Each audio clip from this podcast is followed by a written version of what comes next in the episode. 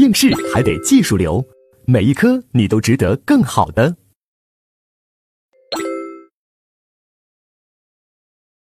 好，那接下来我们看第二节法律认识错误，啊，这个理解起来稍微有点难度，啊，那我们先要有一个法律认识错误和事实认识错误的一个区分。大家注意，这里面说的这个事实认识错误，主要指的是什么呢？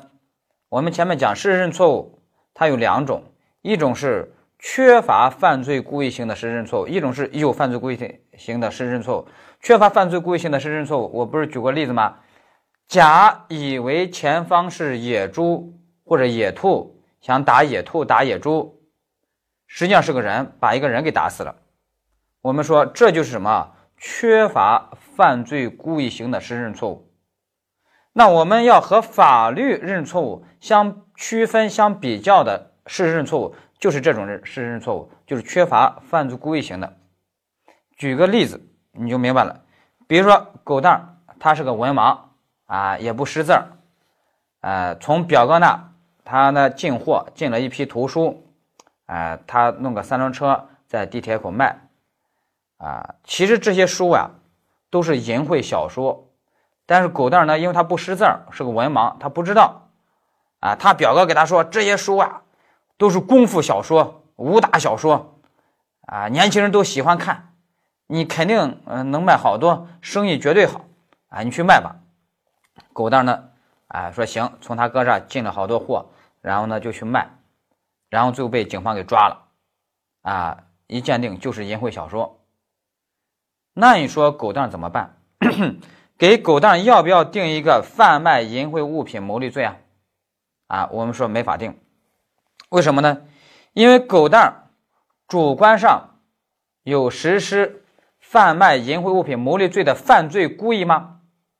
他没有，因为他都没有认识到这是淫秽小说，他不识字儿，他以为是普通的书刊，所以呢，他没有犯罪故意啊，那没法定贩卖淫秽物品牟利罪，他这就是个什么事实认错误？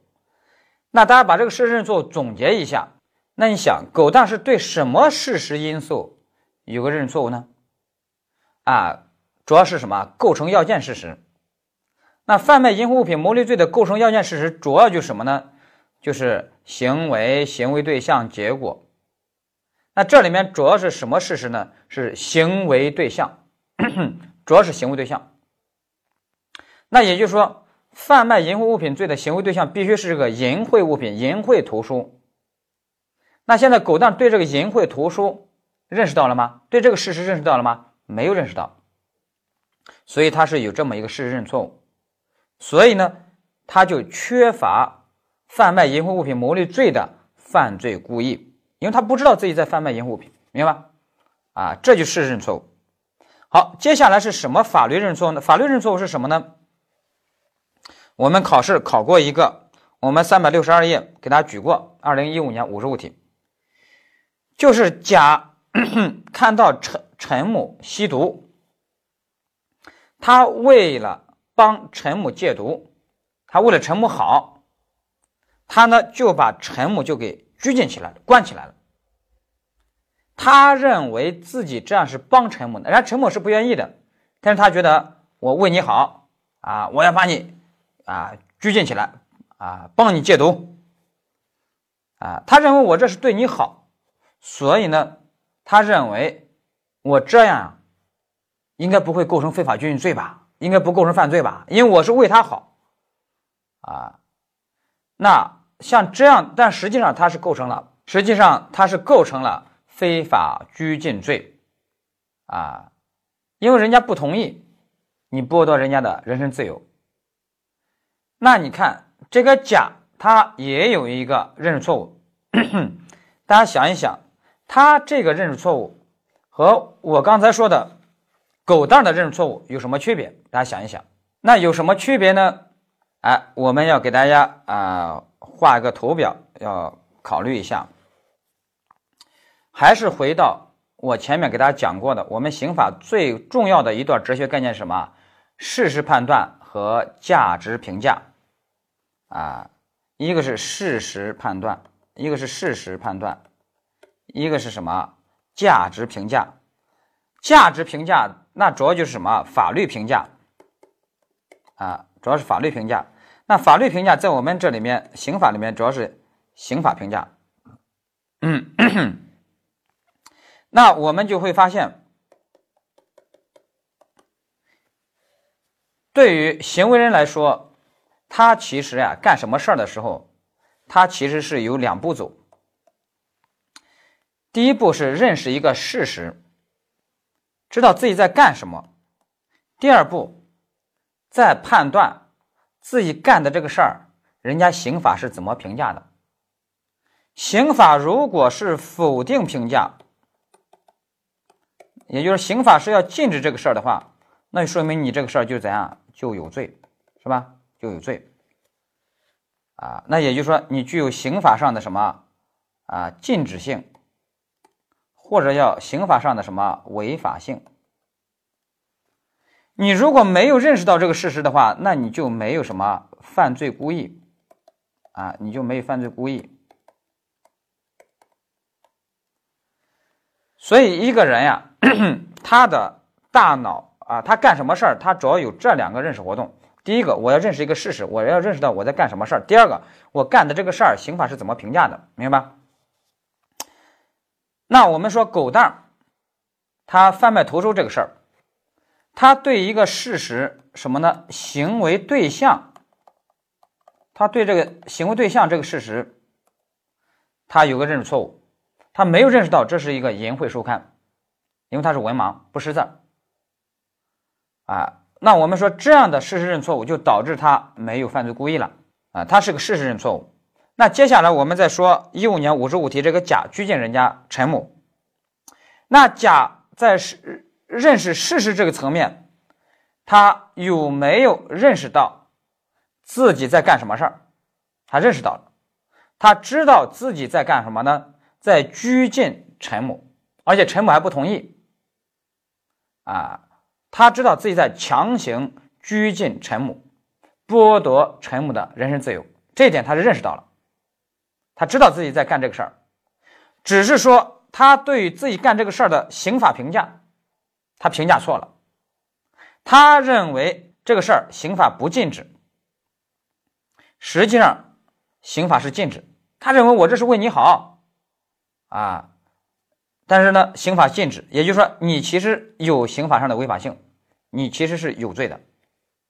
哎，那你以为刑法不禁止，你以为没有刑法的违法性，实际上有。哎，那你这就是什么？你这就是法律认识错误，明白吧？法律认识错误。所以大家现在一定要注意，法律认识错误，这个法律指的是刑法。具体来说，指的是刑法的禁止性，或者叫刑法的什么违法性？把这一点一定要记住啊！它指的是刑法的禁止性，刑法的违法性。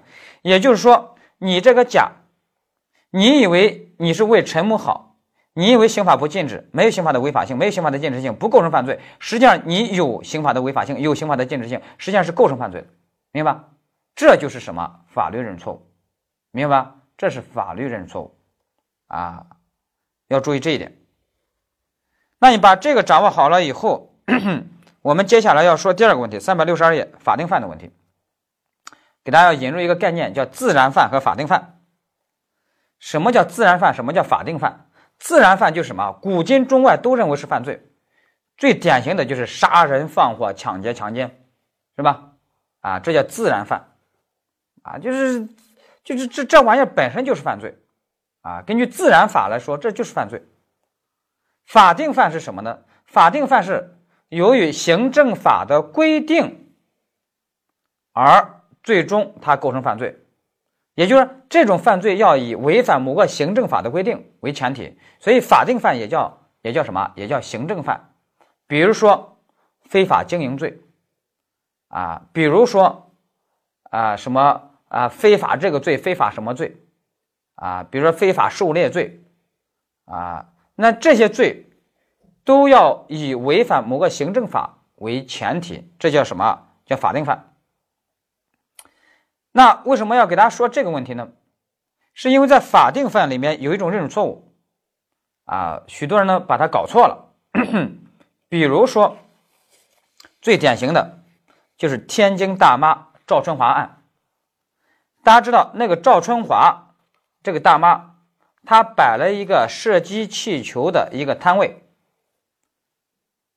啊，她那个枪就是射击下气球，但是后来把她抓了，要定非法持有。枪支罪，因为什么呢？因为行政法规规定，你这个枪已经是真枪。因为行政法规规定那个真枪的那个标准很低，杀伤力很低，都是真枪啊，一点八焦耳，很低的都是真枪。那也就是说，这个赵春华这个大妈，她是有个认识错误的。她对什么有认识错误？她是对。行政法规有个认识错误，就枪支管理法这方面的规定有认识错误。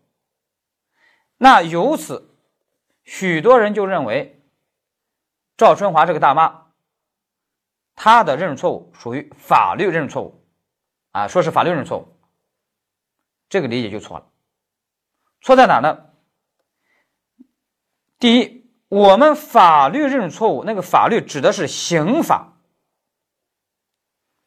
指的是刑法的禁止性，我们法律认识错误那个法律指的不是行政法，不是行政法规，这是第一点。然后第二点，你那个行政法规啊，你那个行政法规，比如枪支管理法，你的作用是什么呢？你的作用是用来解释，用来解释枪支这个行为对象的。你是用来解释枪支这个行为对象的，而枪支这个行为对象是属于什么？属于构成要件事实，它属于一种事实。也就是说，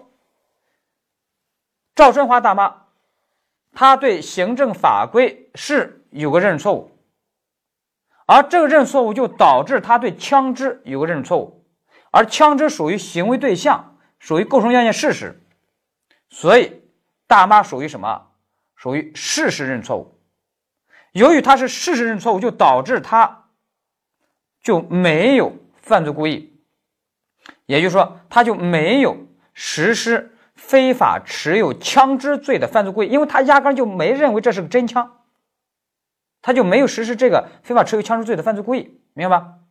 啊，要这么去理解。所以，辩护理由应当是说，大妈就没犯罪故意。因为犯罪故意都没有，直接无罪。但是很遗憾，许多人认为这是个法律认识错误，用法律认识错误去辩护，很很不成功。司法机关还给大妈还是定了非法持有枪支罪。其实这个判决啊，定这个给大妈定非法持有枪支罪啊，这个判决啊，在我们学界啊，引起很大的这个反对声音，啊学界很不赞成，但是最后还定了。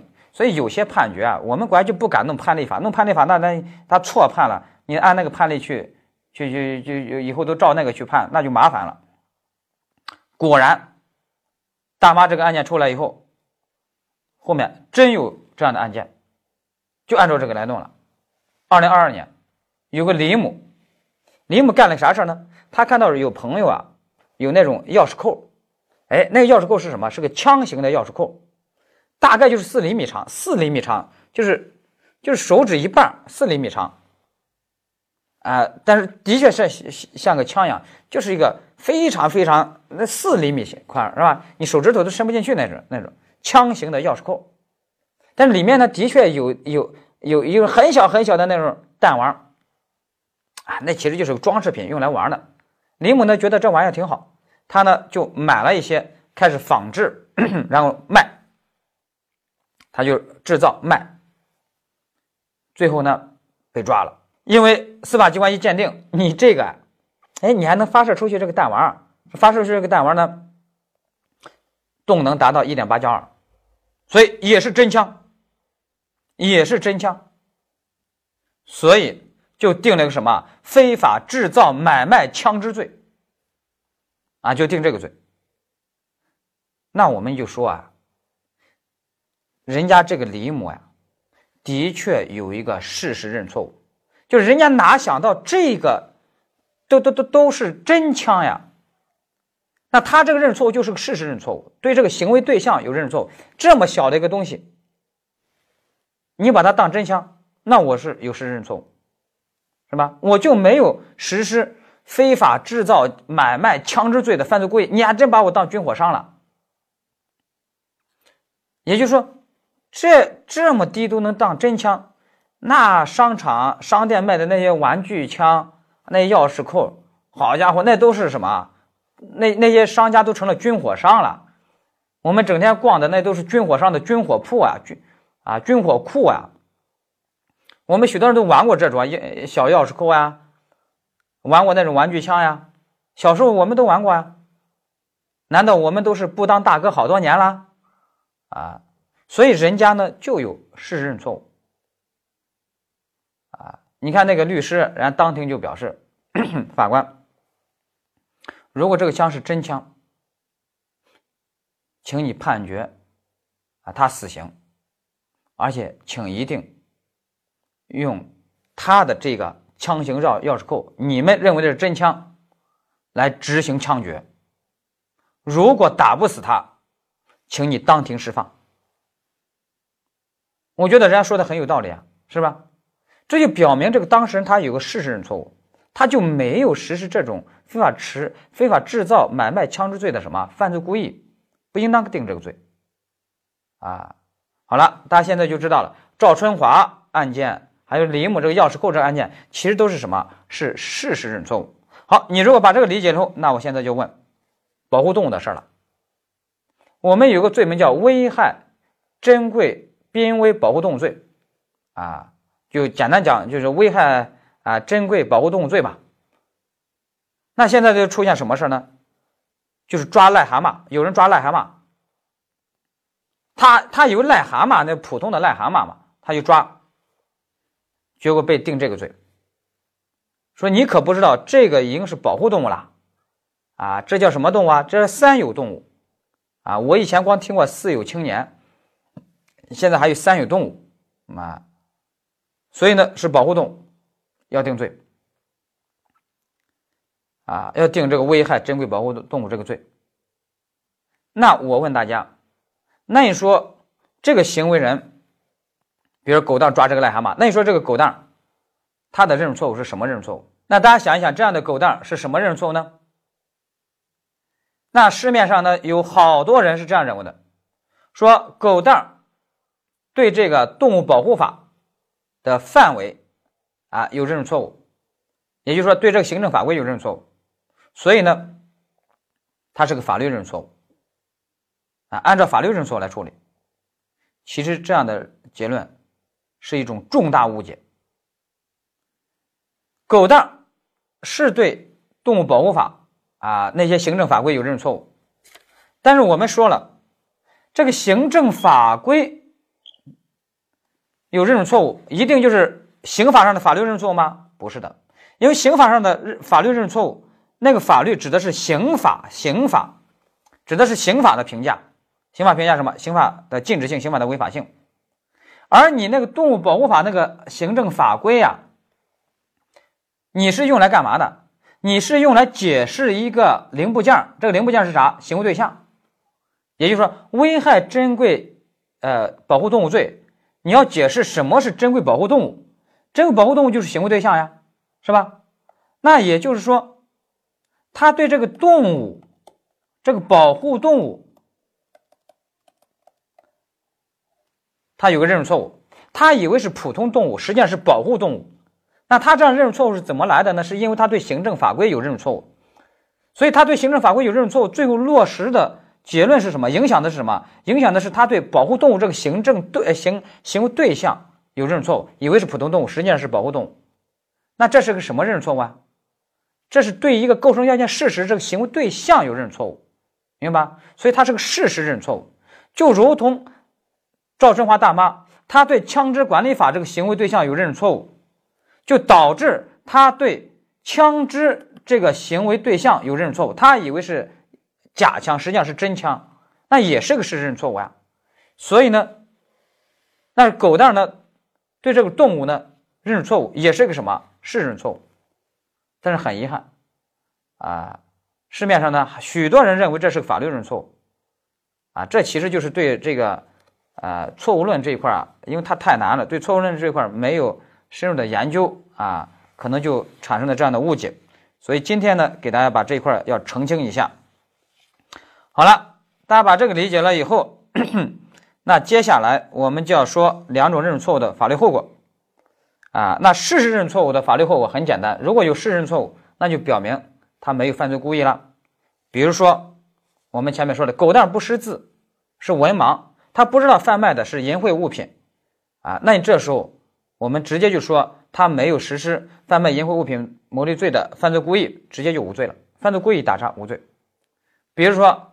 啊，赵春华大妈，啊，她有一个事实认错误，啊，那么她不知道这是真枪，那她就没有实施没有非法持有枪支的这个罪的犯罪故意，直接无罪。狗蛋不知道这个动物是保护动物，他以为是普通动物，那么他就没有实施危害珍贵保护动物罪的犯罪故意，直接就无罪了，明白？啊，这就事实认错误它的这么一个法律后果。我们重点要说法律认错误。翻到三百六十四页，法律认错误。你比如说，我们考试考的，我刚才举的那个例子，什么才是法律认错误呢？就是这个甲看到吸毒的乙，这个吸毒的这个陈某，他为了他好，啊，把人家给强行拘禁起来，啊，那人家是反对的，你把人强行拘禁起来，那他知道自己在强行拘禁一个人。只是说，他认为在法律评价上、刑法评价上，他认为刑法不禁止我的事儿，我没有刑法的违法性，我不构成犯罪。实际上你是构成犯罪的，那这就是什么？法律认识错误。那对于这法律认识错误怎么办呢？啊，我们有一个结论叫什么呢？不知法者不免责啊，不知法者不免责，也就原则上不能免除你的责任，还是能谴责你的，还是能给你定罪的啊。但是有个例外，就是如果你连知法的可能性都没有，连认识到的可能性都没有，啊，那就不给你定罪了，就不谴责你了。也就是说，如果你对刑法的违法性，啊，没有认识到，啊，对刑法的禁止性、违法性没有认识到，原则上是不能免除你的责任的，除非你连认识到的可能性都没有。啊，除非你连认识到的可能性都没有，也就是违法性认识的可能性都没有，啊，那这时候呢就不谴责你了，啊，不让你承担刑事责任了。那怎么判断你有没有违法性的认识的可能性呢？啊，我们这时候又要用到自然犯和法定犯。啊，我们认为在自然犯里面，你一般都具有违法性认识的可能性，在自然犯里面，自然犯我们知道。那就什么？那就是故意杀杀人罪，故意呃就是抢劫罪、强奸罪，是吧？啊，一般认为，你即使没有认识到这些罪的违法性、刑法上的违法性、刑法上的禁止性，但是你都有认识到的可能性。除非你是天外来客，除非你是外星人，除非你是从那种原始部落走出来，来到这个国家，比如来到中国。啊！你们中国竟然把杀人规定成犯罪，有刑法上的禁止性、违法性，刑法不要禁止这种行为啊？太奇怪了！啊！你们中国，嗯，强奸规定成犯罪啊？有刑法上的禁止性，刑法要禁止这种行为啊？有刑法上的违法性啊？太奇怪了！哇，在你们中国抢劫是犯罪啊？哇，太不可思议了！我没想到哎，太不可思议了。会这样吗？不会的，是吧？所以呢，我们就认为，像这种自然犯啊，你都有违法性的认识的可能性。这个违法性指的就是刑法的禁止性，刑法的违法性。所以，通过这一点，那我们回过头来看那道题：甲把人家陈某强行拘禁，你把人强行拘禁，非法拘禁罪就是个自然犯，因为你拘禁一个人、捆绑一个人、劫持一个人，是吧？啊，这是自然犯。那你说你没有认识到自己的行为在刑法上有禁止性，啊，有刑法上的违法性，你没认识到。但是我们认为，你都有认识到的可能性。也就是你虽然没有认识到刑法的违法性，但是你认识到了，啊，你有认识到的可能性。那既然你有认识到的可能性，啊，那对不起，还是能谴责你，还是要给你定罪。所以最后的答案就是给这个甲，还是要定什么非法拘禁罪，明白吧？就是这个意思。好了，那接下来是什么？法定犯。法定犯这里面呢，才有可能没有违法性认识可能性。什么意思呢？比如我们考试就考了一个，比如非法经营罪，因为法定犯他要求以违反某个行政法规为前提，那有时候那行政法规有时候规定的，它变来变去的，啊，那这有可能导致啊你没有违法性认识可能性，明白吧？啊，但是呢，也都有条件，这个条件我们啊考试也考了。就什么呢？就是如果你听信有权机关的正式答复，他给你答复错了，啊，他给你答复错了，那这时候就会导致你啊没有违法性认识可能性。比如说你那个甲，你非法你你拘禁了，强行拘禁了人家陈某，你为了他好，啊，你为了他给他戒毒，你把他强行给拘禁了。但是呢，你在想，哎呀，我这个行为有罪无罪啊？刑法上禁止不禁止啊？啊，我得咨询一下。比如说，你就咨询谁？你就咨询公安机关或者法院。你而且还得是正式咨询。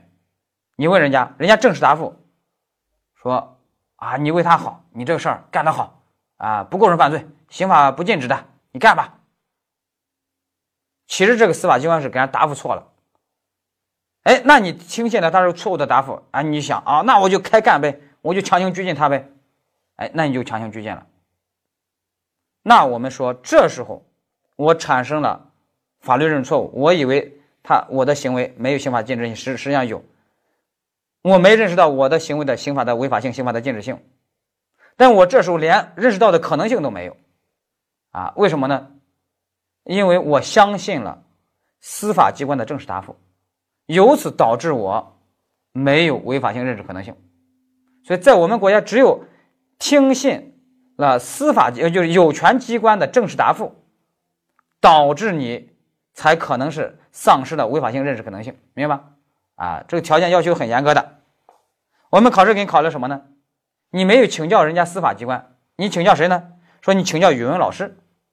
啊，语文老师给你答复错了，说啊，没有刑法的违法性，刑法没有违法的行为，接着接着干吧，啊，战吧，啊，哈哈，其实呢，答复错了。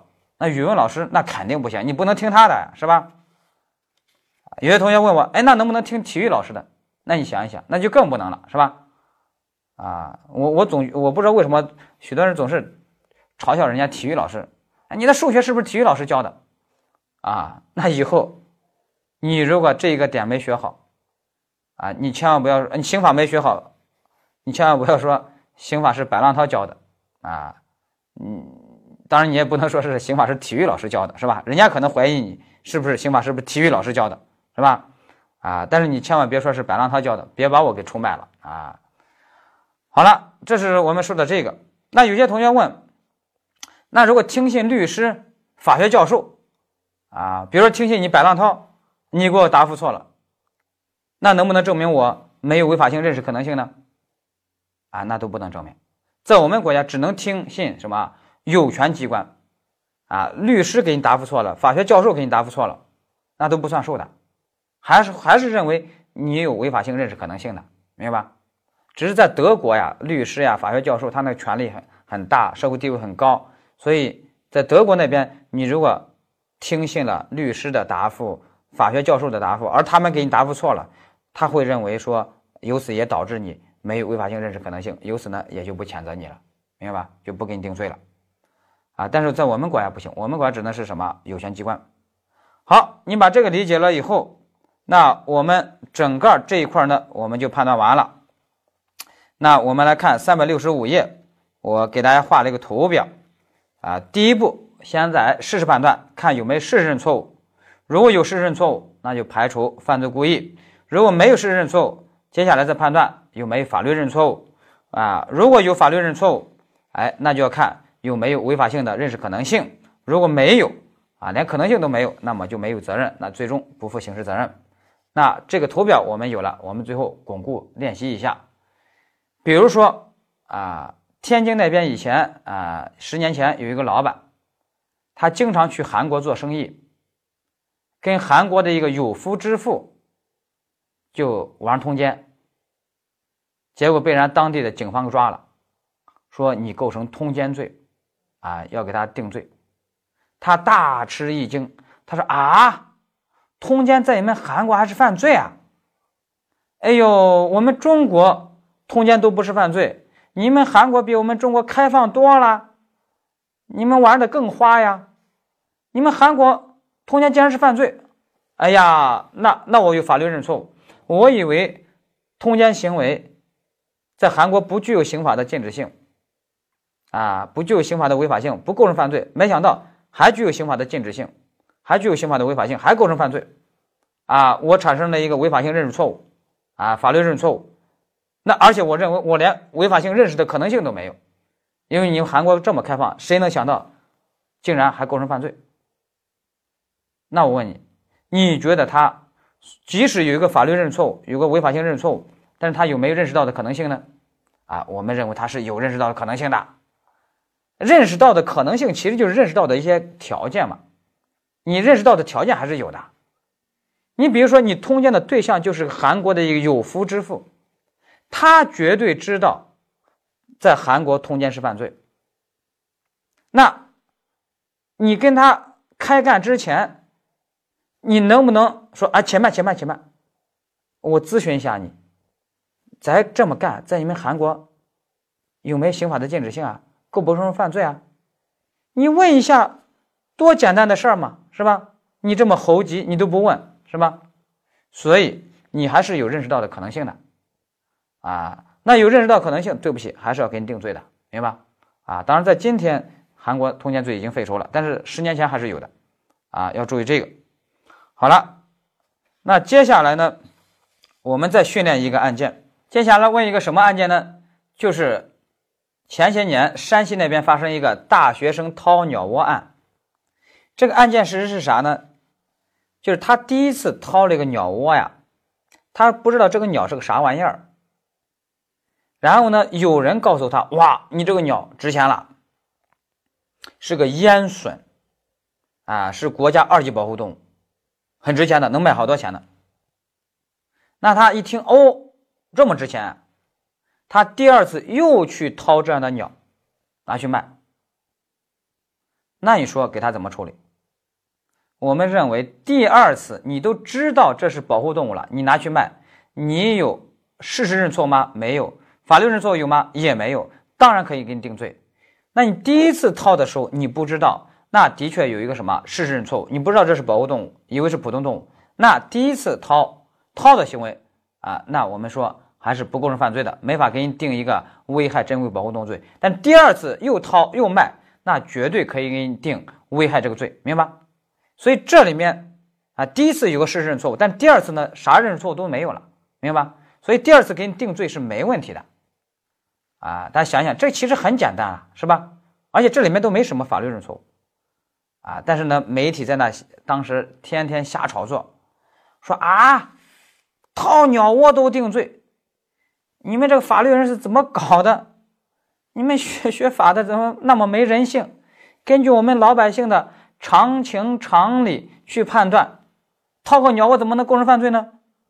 啊，掏鸟窝都是我童年美好的回忆，你法官把我童年美好的回忆都给毁掉了，啊，媒体就在那判批判，啊，我就觉得现在啊，这个网络法官太多了，啊，网络审判啊，死刑起步。啊，累了不审了，死刑吧，啊，就是这样。所以呢，哎呀，这时候这个现在这个网络舆论环境也不太好，所以在有些场合啊，人家有些主持人就是说啊，这白教授是一个网红教授，哎呀，我人家当然是为了夸我了，但是我心里想，哎，我总觉得这个网红呀，这这这个词儿，我我我不觉得它是个褒义词，当然人家可能认为是褒义词啊，所以呢，现在就是怕这个媒体采访是能推就推啊，有时间啊，我我赶紧躲在书房干嘛呢？研究张明凯老师的论文和新的著作。因为张老师是我们刑法学界最高产的学者，每年都有新的学术著作，每年都有那么多的啊核心期刊的论文，得研究得研读呀，啊，嗯，光研读这些都要花好多精力呢，不研读那没办法。那现在这个命题理论，它不它不断的给你发展，不断的变化，是吧？那你说我我自己把自己定位成一个专业的法考老师，我不研究它能行吗？啊，那那那不研究马很很容易就脱节了啊，很容易脱节了。所以呢，我我我总觉得，哎呀，只要能安心的把这个事儿干好就不错了啊。好了，这是我们说的这个问题啊。那我们这个讲完以后啊，这个法律认错误，我希望大家就把它掌握好了。那法律认错误这个拼接好了以后，我们整个认错误我们就拼接完了。我们最后呢，我要我们要简单总结一下，我们就知道认识错误分为两个，一个叫事实认错误，一个叫法律认错误。事实认错误啊，就按照我们那个图表啊，去一步一步的去推导，先看客观要件，再看主观要件啊。法律认错误呢啊，我们就要看你有没有违法性的认识可能性，而他们二者的区分，我们也详细讲了。一定要把它搞清楚，因为这里面许多人有一种普遍的重大误解，还是一定要把我们书上这图表一定要理清楚，那就没什么问题了。